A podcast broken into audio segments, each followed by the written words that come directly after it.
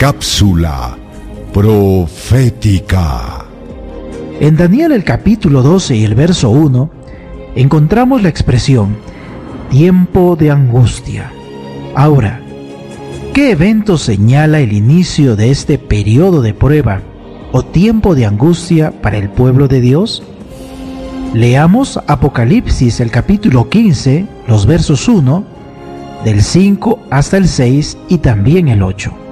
La Biblia dice, vi en el cielo otra señal, grande y admirable, siete ángeles que tenían las siete plagas postreras, porque en ellas se consumaba la ira de Dios.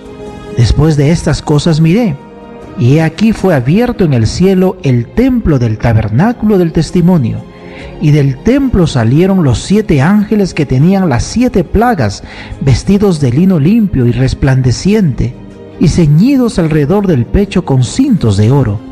Y el templo se llenó de humo por la gloria de Dios y por su poder. Y nadie podía entrar en el templo hasta que se hubiesen cumplido las siete plagas de los siete ángeles. Más adelante, en Apocalipsis el capítulo 16 y el verso 17, la Biblia menciona, el séptimo ángel derramó su copa por el aire y salió una gran voz del templo del cielo, del trono, diciendo, hecho está. Y en el capítulo 22 y el verso 11 encontramos la siguiente declaración. El que es injusto, sea injusto todavía, y el que es inmundo, sea inmundo todavía, y el que es justo, practique la justicia todavía, y el que es santo, santifíquese todavía. Amigos, la Biblia tiene para nosotros un mensaje solemne. Al terminar Jesús su obra intercesora en el santuario celestial, no habrá más oportunidad de arrepentimiento ni de salvación.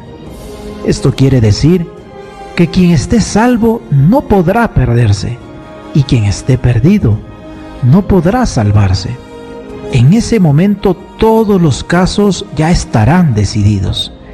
Este periodo es llamado cierre de la puerta de la gracia o fin del tiempo de gracia, expresión que no está en la Biblia, pero el concepto al que se refiere es encontrado en diversos textos de las Escrituras, Mateo capítulo 25 10, Lucas 13 25, Apocalipsis 3 7 y el 22 el verso 11.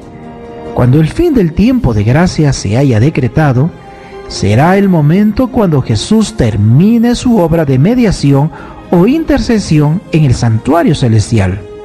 Y luego caerán las plagas de la ira de Dios.